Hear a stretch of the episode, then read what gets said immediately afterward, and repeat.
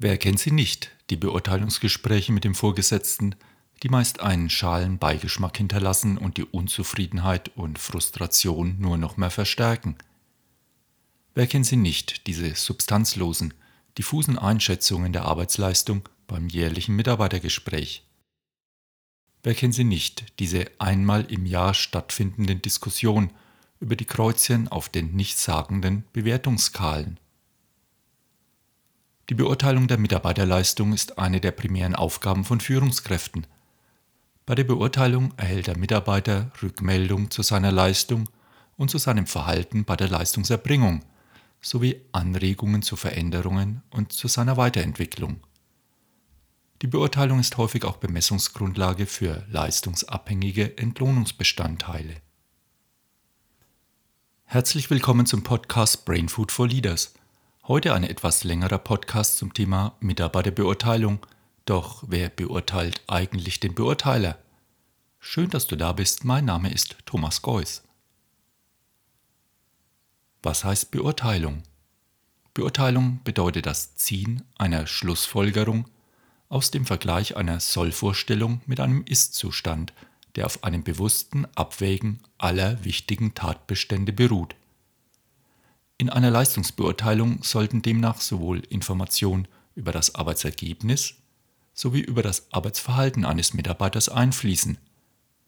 Außerdem setzt sie eine Sollvorstellung über die erwarteten Arbeitsergebnisse und das Arbeitsverhalten voraus. Nur aufgrund einer bewussten Beobachtung dieser Faktoren und dem Vergleich der Ergebnisse mit der Sollvorstellung ist es möglich, eine begründete Beurteilung zu formulieren. Beurteilen besteht aus dem Interpretieren und Bewerten des Wahrgenommenen. Beurteilung ist also ein sehr komplexer Vorgang. Am leichtesten ist eine Beurteilung dort möglich, wo eine eindeutige und vom Mitarbeiter beeinflussbare Beziehung zwischen seiner Leistung und dem Arbeitsergebnis vorliegt, zumal dann, wenn diese auch noch objektiv messbar ist. Arbeitsbedingungen bei denen diese Voraussetzungen erfüllt sind, sind eigentlich kaum noch im betrieblichen Alltag zu finden. Deshalb sind Beurteilungen schwierig. Vielfach ist hier das Arbeitsergebnis nicht messbar oder aber vom Mitarbeiter nur bedingt beeinflussbar. Und doch, täglich werden Mitarbeiter von Vorgesetzten beurteilt. Vielfach geschieht es jedoch intuitiv, spontan und geheim, das heißt ohne dass der Mitarbeiter etwas von der Beurteilung erfährt. Wenn man nun bedenkt, dass ein solches Urteil den Mitarbeiter nicht nur im Hinblick auf seine Bezahlung, sondern auch im Hinblick auf seine persönliche Entwicklung und seinen beruflichen Aufstieg betreffen kann, werden die Gefahren solcher Beurteilungspraktiken deutlich. Die Auswahl eines geeigneten Merkmalsystems stellt dabei eines der zentralen methodischen Probleme dar. Bekanntlich gibt es eine kaum übersehbare Zahl von Kriterien, die für die Beurteilung eines Mitarbeiters von Bedeutung sein können, wie beispielsweise Arbeitsmenge, Qualität der Leistung, Fachwissen, Auffassungsgabe, Zuverlässigkeit, Initiative, Belastbarkeit, Arbeitstempo, Verantwortungsbereitschaft, Durchsetzungsvermögen, Zusammenarbeit, um nur einige Begriffe zu nennen. Eine Aneinanderreihung solcher aus der praktischen Erfahrung abgeleiteter Merkmale bietet jedoch keine tragfähige Grundlage für eine Mitarbeiterbeurteilung. Bei der Auswahl der Merkmale müssten folgende Bedingungen erfüllt sein. Prinzip der Vollständigkeit. Es müssten für die Tätigkeit wichtige Merkmale und nur diese erfasst werden. Das Prinzip der Eindeutigkeit. Die Merkmale müssten sich eindeutig voneinander abgrenzen lassen. Das Prinzip der Ganzheit. Das Merkmalsystem müsste als geschlossenes System angelegt sein und das Prinzip der Praktikabilität. Das Merkmalsystem müsste so aufgebaut sein, dass es auch ohne psychologische Fachkenntnis von der Führungskraft anwendbar ist. Aber auch bei der Anwendung der differenziertesten Verfahren wird die Beurteilung von den subjektiven Eindrücken durch den Beurteiler beeinflusst. Beurteilungen sind, wie bereits erwähnt, dann verlässlich, wenn sie sich auf bestimmte konkrete Verhaltensweisen beziehen, zum Beispiel nimmt Augenkontakt auf und lächelt. Sie sind weniger zuverlässig, wenn das zu bewertende Kriterium allgemein und verschwommen ist, wie ist offen für neue Erfahrungen, ist ein sensibler Mensch. Genau festgelegte Verhaltensbeurteilungen geben so persönlichen und potenziellen verzerrten Eindrücken weniger Spielraum. Doch solche Beschreibungen sind in der betrieblichen Beurteilungspraxis selten zu finden. Was kann also beurteilt werden? Die Arbeitsergebnisse und das Arbeitsverhalten, die Stärken und Schwächen des Mitarbeiters, die Zusammenarbeit zwischen Mitarbeiter und Vorgesetzten und die empfundene Zusammenarbeit mit den Teamkollegen und anderen Abteilungen. Es lohnt sich als Führungskraft, sich selbst noch einmal zu hinterfragen und genau zu prüfen, ob die Kriterien für die Beurteilung eindeutig sind und dadurch die Gefahr von unterschiedlichen Einschätzungen, Auffassungen reduziert werden. Ob der Mitarbeiter sich selbst anhand der Kriterien richtig einschätzen kann und ob die Zielerreichung richtig bewertet wird und auch wichtige hinderliche Faktoren, die der Mitarbeiter nicht beeinflussen kann, bei der Urteilsbildung berücksichtigt werden. Wichtig ist jedoch auch, dass jede Beurteilung für den Mitarbeiter Konsequenzen haben muss, denn ohne Konsequenzen wäre die Beurteilung letztendlich unglaubwürdig. Trotz all dieser Überlegungen, ein Nachteil dieser Form der Fremdbeurteilung liegt darin, dass Urteile über eine andere Person meist mehr über den Beurteiler oder die Beziehung des Beurteilers zur beurteilten Person aussagen. Wer also überprüft den Beurteiler bei seiner Mitarbeiterbeurteilung? Bei Beurteilungen spielen Wahrnehmungsverzerrer und Störfaktoren eine wichtige Rolle und sind vom Beurteiler immer wieder zu beachten. Hier eine kleine Auswahl. Vorurteile und das Einfrieren des ersten Eindrucks. Der erste Eindruck ist eine Momentaufnahme und führt oft zu einem lang nachwirkenden Gesamturteil. Stellt eine Führungskraft beispielsweise bei einem neuen Mitarbeiter ein Verhalten fest, das sie bei einer guten Bekannten sehr schätzt, wird sie ihm eventuell gegenüber eher positiv eingestellt sein. Sie findet den Mitarbeiter sympathisch und ordnet ihm positive Eigenschaften zu. Durch diese Wahrnehmungsbrille werden dann die späteren Erfahrungen mit dem Mitarbeiter gefiltert. Zur Selbstkontrolle könnte die Beurteilerin deshalb auch bei längeren Arbeitsbeziehungen an die erste Begegnung zurückdenken und sich fragen, wie hat sich meine Einschätzung des Mitarbeiters seitdem geändert? Hat der Mitarbeiter sich weiterentwickelt? Habe ich den Mitarbeiter besser kennengelernt? Welche Tendenzen konnte ich im letzten Zeitraum bei ihm beobachten? Das Andorra-Phänomen.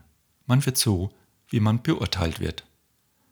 In dem Theaterstück Andorra von Max Frisch geht es um den jungen André, dem unehrlichen Kind des Dorflehrers, der ihn als jüdisches Pflegekind ausgibt. Durch die ständige Konfrontation mit den negativen Vorurteilen durch die Dorfbewohner übernimmt der Junge nach und nach diese negativen Eigenschaften, die den Juden in Andorras Gesellschaft nachgesagt werden. Obwohl sich André anfangs dagegen wehrt, resigniert er nach und nach und schließlich entspricht er in seinem Verhalten weitgehend den Erwartungen seiner Umwelt. Ja, irgendwann will er dem sogar entsprechen. Solche sich selbst erfüllenden Prophezeiungen treten auf, wenn soziale Urteile gleichzeitig als Erwartungen wirken – an die der Beurteilte sich dann anpasst. Dieses Phänomen ist in der Mitarbeiterbeurteilung sehr bedeutsam, da die beurteilende Führungskraft viele Bedingungen für das Eintreten ihrer Vorhersage der Beurteilung schaffen kann. Diese Auswirkungen der Beurteilung fallen selten auf. Die Führungskraft fühlt sich eher in ihrer guten Menschenkenntnis selbst bestätigt. Wenn eine Führungskraft einen Mitarbeiter als engagiert, begabt und entwicklungsfähig einschätzt, so gibt sie ihm auch mehr Chancen als bei einer pessimistischen und kritischen Beurteilung. Erwähnenswert ist hier noch der Pygmalion-Effekt, benannt nach Pygmalion, einem Bildhauer der griechischen Mythologie, der sich in eine von ihm selbst gefertigte Elfenbeinstatue verliebt. Der amerikanische Psychologe Robert Rosenthal hat 1968 eine wissenschaftlich allerdings umstrittene Untersuchung im Bereich der Lehrer-Schüler-Interaktion durchgeführt. Lehrern einer amerikanischen Grundschule wurde vorgetäuscht, dass auf der Basis eines wissenschaftlichen Tests die Leistungspotenziale der Kinder eingeschätzt wurden. Durch diesen Test wurden 20 Prozent der Schüler einer Schulklasse identifiziert, die kurz vor einem Entwicklungsschub ständen und bei denen im folgenden Schuljahr mit besonderer Leistungssteigerung zu rechnen wäre. In Wirklichkeit wurden die 20 Prozent der Schüler jedoch ohne Wissen der Lehrer zufällig per Los ausgewählt. Durch den Test wurde nicht das Leistungspotenzial, sondern der Intelligenzquotient der Schüler gemessen. Nach acht Monaten wurde der IQ-Test mit den Schülern der Grundschule wiederholt. Bei den 20 Prozent der Schülern, deren Leistungssteigerungspotenzial als besonders hoch eingestuft wurde, war die IQ-Steigerung deutlich größer als bei Schülern, bei denen keine besondere Leistungssteigerung prognostiziert wurde. Da ja nur die Lehrer über das vermeintliche Leistungssteigerungspotenzial informiert waren und alle anderen Bedingungen konstant gehalten wurden, hat man aus dem Versuch abgeleitet, dass der einzige Grund für die faktische Entwicklung der Schüler in den Erwartungen der Lehrer gegenüber diesen Schülern gelegen haben kann. Das heißt, die Lehrer haben bewusst oder auch unbewusst höhere Erwartungen an diese Schüler gestellt, sie dadurch mehr gefördert, öfters gelobt und mit zwischenmenschlichen Gesten und Augenkontakt gewürdigt, was wiederum die Leistung der Schüler verbessert haben könnte. Als Führungskraft könnte ich mich also fragen, warum schätze ich den Mitarbeiter so positiv ein? Welche eigenen Gefühle, objektiven Leistungen und andere Wahrnehmungen liegen meinem Urteil zugrunde? Wird dieser Mitarbeiter von anderen ähnlich positiv gesehen? Projektionen und Suche nach einem Sündenbock. Mitunter entlasten sich Führungskräfte, indem sie eigene Versäumnisse und Fehler auf Mitarbeiter übertragen – diese Führungsfehler projizieren sie dann in die Beurteilung des Mitarbeiters hinein und schieben so den schwarzen Peter auf den Mitarbeiter ab. Man hat einen Sündenbock gefunden. Fehler, die man bei sich selbst entschuldigt, sind beim anderen oft schwerwiegender und unentschuldbarer und werden so bekämpft.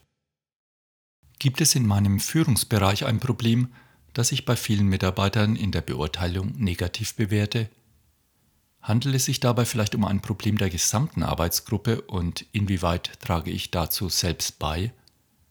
Schreibe ich Misserfolge gerne anderen zu, ohne meinen Anteil als Führungskraft dabei zu sehen? Oft übernimmt eine Führungskraft auch den Führungs- und Beurteilungsstil, den sie selbst in ihrer Rolle als Mitarbeiter erlebt. Man bezeichnet dieses Verhalten als internalisiertes Denk- und Verhaltensmuster – die Führungskraft kann sich hier fragen, inwieweit lasse ich mich vom Führungsstil meines Vorgesetzten beeinflussen? Bin ich in der Lage, meinen Unmut und Kritik meinem eigenen Vorgesetzten gegenüber direkt zu äußern? Das eigene Menschenbild. Der Beurteiler interpretiert seine Beobachtungen aufgrund seiner ihm meist nicht bewussten Vorstellungen darüber, wie Menschen nun einmal sind sein implizites Welt- und Persönlichkeitsbild, sein Wertesystem spiegeln sich in der Beurteilung wider. Dieses individuelle Bezugssystem wird dadurch verstärkt, dass man Eigenschaften und Verhaltensweisen übersieht und ausblendet, die nicht zu diesem Menschenbild passen. Diese werden umgedeutet oder abgewertet. Im Extrem führt das zu eingeengten Beurteilungen auf wenige Kategorien, dem sogenannten Schubladendenken. Welche Merkmale und Kriterien sehe ich bei allen Mitarbeitern gleich oder ähnlich? Wie wird der Beurteilte von anderen bewertet? Welche Verhaltensweisen werden vermutlich von meinen Mitarbeitern bei mir, dem Beurteiler, als beliebt und unbeliebt eingeschätzt? Wenige Eindrücke überstrahlen die Beurteilung. Ähnlichkeiten, zum Beispiel in Kleidung und Auftreten, sind wichtige Hinweise auf die Persönlichkeit eines Menschen – wenn allerdings von ihnen auf Eigenschaften geschlossen wird, die nur wenig damit zu tun haben, spricht man von Halo-Effekt, auch Mondhof oder Überstrahlungseffekt. Mit einzelnen Merkmalen werden dann weitreichende Assoziationen verbunden. Zum Beispiel wird angenommen, dass Brillenträger intelligenter sind oder ein unpünktlicher Mitarbeiter fachlich schlecht qualifiziert ist. Bestimmte Leistungsmerkmale können übermäßig interpretiert werden – zum Beispiel einem entscheidungsfreudigen Mitarbeiter wird auch Verantwortungsbewusstsein, Verhandlungsgeschick und Führungsbegabung zugeschrieben. Dieser Überstrahlungsprozess tritt umso stärker auf, je schwerer die Beurteilungskriterien zu beobachten sind, je unschärfer sie definiert wurden, je unbekannter oder unverständlicher sie dem Beurteiler sind, je weniger sie quantifiziert werden können und je beeinflussbarer sie von Werturteilen und Interpretationen sind. Wird ein Mitarbeiter bei den meisten Kriterien über- oder unterdurchschnittlich bewertet, kann sich der Vorgesetzte fragen, wo kann oder sollte die Beurteilung differenzierter werden? Welche Kriterien sind für den Gesamteindruck ungerechtfertigt überbewertet? Beurteilungen sind also nie objektiv, sondern immer auch durch den Beurteiler subjektiv eingefärbt. Ob im Beruf oder im Privatleben, wir beurteilen unsere Mitmenschen überall und immer.